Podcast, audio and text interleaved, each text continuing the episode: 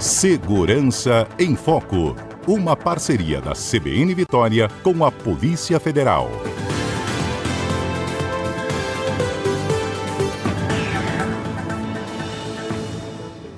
Gente, hoje é dia de segurança em foco e eu volto a fazer um alerta sobre o consumo de bebidas alcoólicas e de drogas ilícitas. Sabe por quem, gente? Pelos nossos jovens e adolescentes. Isso está confirmado numa pesquisa divulgada ontem pelo IBGE. É a Pesquisa Nacional de Saúde Escolar, é o PENSE, uma pesquisa divulgada pelo IBGE. Essa pesquisa diz o seguinte: que nos últimos 10 anos houve um aumento no consumo de álcool e drogas entre adolescentes no Brasil. Um dos dados em destaque é o seguinte: a experimentação ou a exposição ao uso de drogas subiu 8,2% em 2009 para 12,1% em 2019. É um recorte de 10 anos, tá? Há outros dados aqui, mas eu já vou chamando para esse debate meu convidado aqui das quintas-feiras, o perito criminal federal, André Bittencourt, que é da Polícia Federal. André, seja bem-vindo aqui mais uma vez. Bom dia para você. Bom dia, Fernanda. É sempre um prazer estar aqui trazendo as informações que a gente pode compartilhar aí com a população. Eu é que agradeço. André, há um aumento da exposição, há um aumento do consumo. Que drogas são essas que estão chegando aos nossos jovens? Na verdade, a gente tem é, sempre drogas novas aparecendo é, com, pelo caminho de drogas sintéticas, né? A gente tem muitas drogas e elas sempre estão tentando imitar drogas antigas.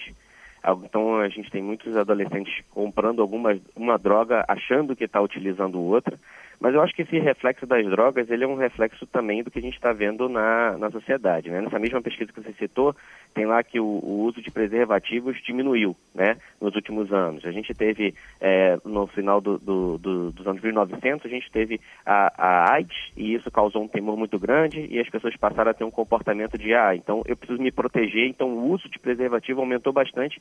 Agora, isso parece uma lembrança bem distante, e os adolescentes não vivenciaram isso, então é, essa tendência começa a diminuir. E a gente é, é, começa a ter um, um, paralelo também com a situação que as pessoas têm hoje, né? Elas é, passaram por pandemia, o nível de problemas é, mentais, de depressão é, da, dos adolescentes começa a aumentar e aí, em função dessa, dessa situação atual, eles começam a tentar encontrar meios cada vez mais frequentemente de fugir da realidade. E esses meios de fugir da realidade são pelo uso de drogas, pelo uso de entorpecentes, que vão, de, pelo menos momentaneamente, tirar eles da, da vida que eles têm hoje.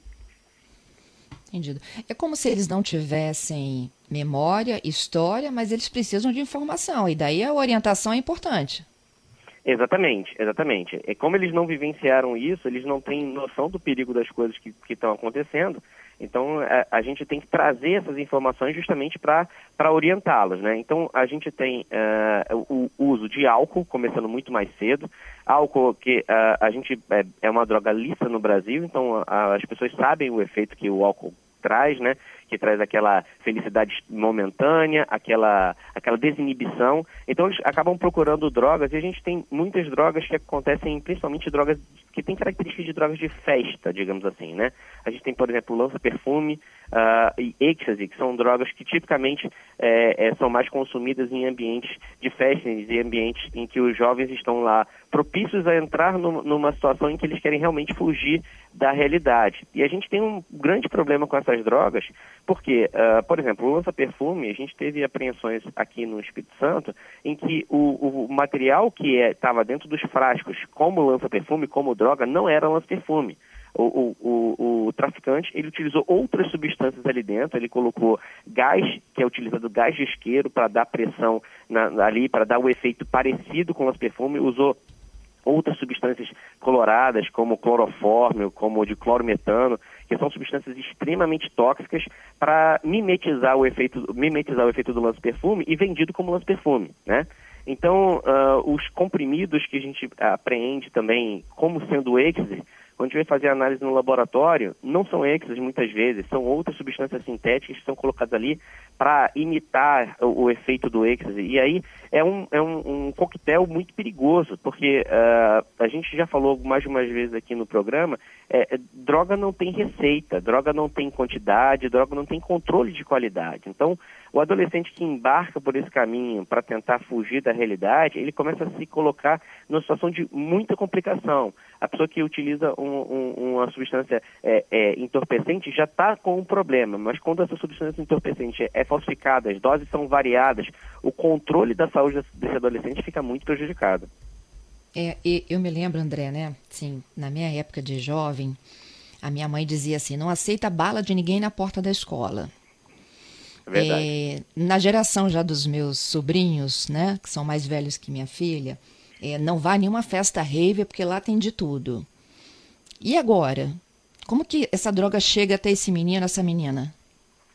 Bem, essas drogas de festa, elas continuam chegando pelo mesmo caminho de sempre, né? Amigos a, é o, o, conjunto de amigos, é o, o ciclo de, de, pessoas que cercam a, a, o adolescente e muitas vezes pra, com o adolescente a gente tem hoje as redes sociais em que a pessoa ela posta nas redes sociais só aquilo que interessa para ela. Então as pessoas veem um recorte da vida de quem ela segue, de quem ela tem como ídolo e aí ela fala não aquele, aquele eu nunca vou ser bonita desse jeito, eu nunca vou ter fazer esse tanto de exercício, eu nunca vou ter o corpo desse jeito. Então é essa esse esse uso contínuo de redes sociais tem causado um, um, problema depressivo comparativo nos jovens, né? Ele se olha e fala assim, eu nunca vou ser daquele jeito, nunca vou alcançar aquilo.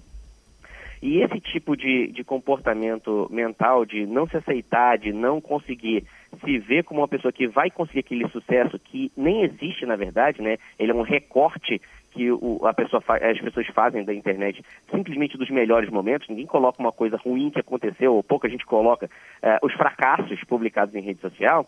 Então, é, essa situação vai levando eles para um estado mental em que eles têm que procurar um jeito de escapar e entre si acabam é, é, encontrando esse caminho saindo para as drogas ou para o álcool. Né? Acho que o álcool inicialmente, porque em festas ou nesse, é, no ambiente é uma coisa muito mais comum, mas também nessas outras drogas de festa que a gente está falando, né? que seria o loló e o êxtase e outras drogas sintéticas que também podem vir sob a forma de selo, como é, a gente teria o LSD, e muitas vezes também a gente aprende que quando vai analisar LSD, é uma droga que está 100 vezes mais concentrada do que seria o LSD, porque não é o LSD, é uma droga sintética diversa que causa um efeito parecido com o LSD, mas é mais tóxica.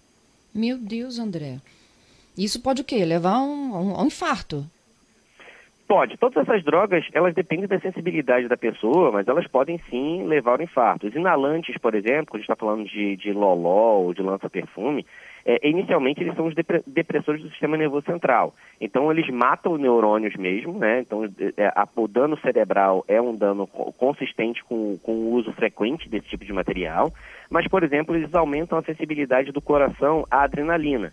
Então, se a pessoa ela usou essa droga e ela vai fazer alguma coisa que seja uma atividade física, que seja dançar, correr, enfim, alguma coisa que, se, que movimente o corpo, ela pode ter taquicardia. Isso não é uma coisa incomum. E já tem casos de óbitos de pessoas que fiz, fizeram essa mistura de atividade física com o uso de, de inalantes e tiveram a, a, a, morte por parada cardíaca. Então, é, a, quando a gente está falando de droga, nunca é seguro. A pessoa está colocando uma substância que ela não sabe o que ela é. Ela acha que está comprando uma substância, ela provavelmente está comprando outra, ela não sabe qual é a substância, ela não sabe a dosagem, e quando ela coloca isso para dentro, e, normalmente mistura, a pessoa usa, sei lá, usou o lance-perfume, mas também bebeu, ela usou o êxtase, mas também usou o lance-perfume. Então ela faz uma salada dentro do organismo dela que o, corpo ele tenta se virar para se manter vivo, mas nem sempre consegue.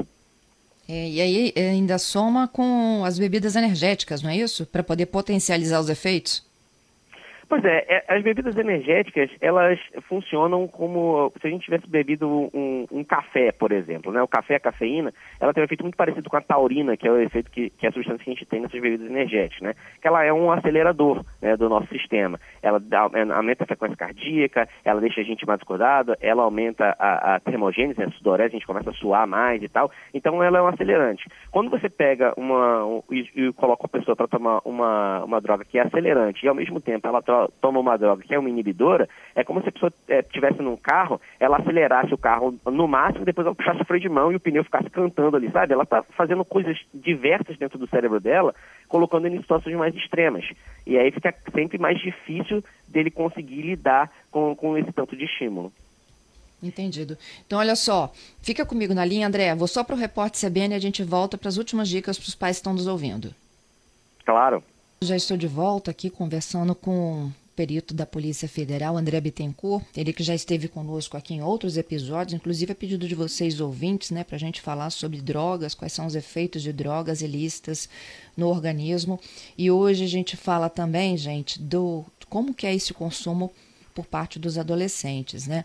É, a pesquisa nacional de saúde escolar aponta né, que houve um aumento não só da exposição, como também do consumo de nossos jovens é, no Brasil. O André está falando de como essas drogas chegam né, até perto deles, é, hoje até mesmo nas festas, e aí tem uma participação aqui de um dos nossos ouvintes, né? Que me diz o seguinte: olha, posso falar experiência própria de um filho meu costuma ir, né, gente, a festas de adolescentes, quem não vai, né? E aí ele diz que o coração dele quase para, porque ele disse que certa vez ele deixou e foi buscar. E aí ele diz que o relato do filho foi o seguinte, André, olha, foi tudo muito bem, até quando as pessoas começaram a beber e dar trabalho. O dar trabalho é porque é, perde o controle, não é isso? É, com certeza, né? Uh, o, o, controle que as pessoas têm no uso de álcool Uh, muitos adultos não têm esse controle, né? Adolescentes, então, que estão numa fase da vida em que tudo está acontecendo de forma muito acelerada, com muito mais frequência, perdem, o, perdem a mão, acabam utilizando demais a bebida, e, e aí o, o, o, álcool, como as pessoas falam, o álcool começa a falar, né? As pessoas começam a colocar para fora coisas que estavam re, sendo reprimidas, né? Uma agressividade, um comportamento inadequado, e isso começa a sair. Então, uh, o, ambientes em que a gente vai ter jovens em festas, é, é, isso pode acontecer. O álcool é uma realidade, as outras drogas elas podem aparecer. Os pais têm um, dever grande aí de supervisionar, né? Supervisionar principalmente como está a saúde mental do filho deles, porque é, isso ajuda a evitar eles entrarem nesse caminho. Porque muitos adolescentes vão nessa porque querem experimentar o que o amigo está fazendo, porque é, é, ser, é legal fazer isso, mas muitos querem uma fuga da realidade. E essa fuga da realidade é porque normalmente eles estão passando por algum problema, é, que, que pode ser uma, uma depressão, que pode ser um problema é, de, em relação a, a se sentir é, é, querido pelos pais ou, ou alguma outra é, problema desse, desse, desse, tipo de natureza comportamental. Então, quando o, a, o, adolescente não tem esse tipo de problema, a tendência é que ele não seja, não queira fugir do mundo real. Né? O mundo real não é tão ruim assim para ele. Né? Então, essa, essa, esse escape, essa fuga acontece mais em, em adolescentes que estão passando por um momento de desequilíbrio na sua parte emocional também. Ó, conversa em casa é fundamental, na escola também. Com toda certeza. A gente percebeu é, durante a pandemia que muitos pais é, eles delegam muito as funções de paternidade, né? O pai ele entrega para a escola, ele entrega para a cuidadora, ele entrega para outras pessoas a função de pai. Quando a gente teve a pandemia, as pessoas ficaram mais em casa, as escolas não fecharam, que os pais perceberam que não, eu, eu tenho um filho, a responsabilidade é toda minha. Ele está aqui dentro da minha casa para cuidar. Para muitos pais foi um choque isso, né? Porque é, ele não tinha para quem delegar, ele tinha que fazer o trabalho. Então é, é, interessante que a gente tenha pais mais presentes nas, na vida dos filhos, né? Que eles possam acompanhar e olhar esse tipo de coisa, porque é, a, na pesquisa que a gente começou citando aqui para começar essa matéria, fala que uma grande parte dos, dos adolescentes fala ninguém liga para mim, é, ele não se sente querido por ninguém.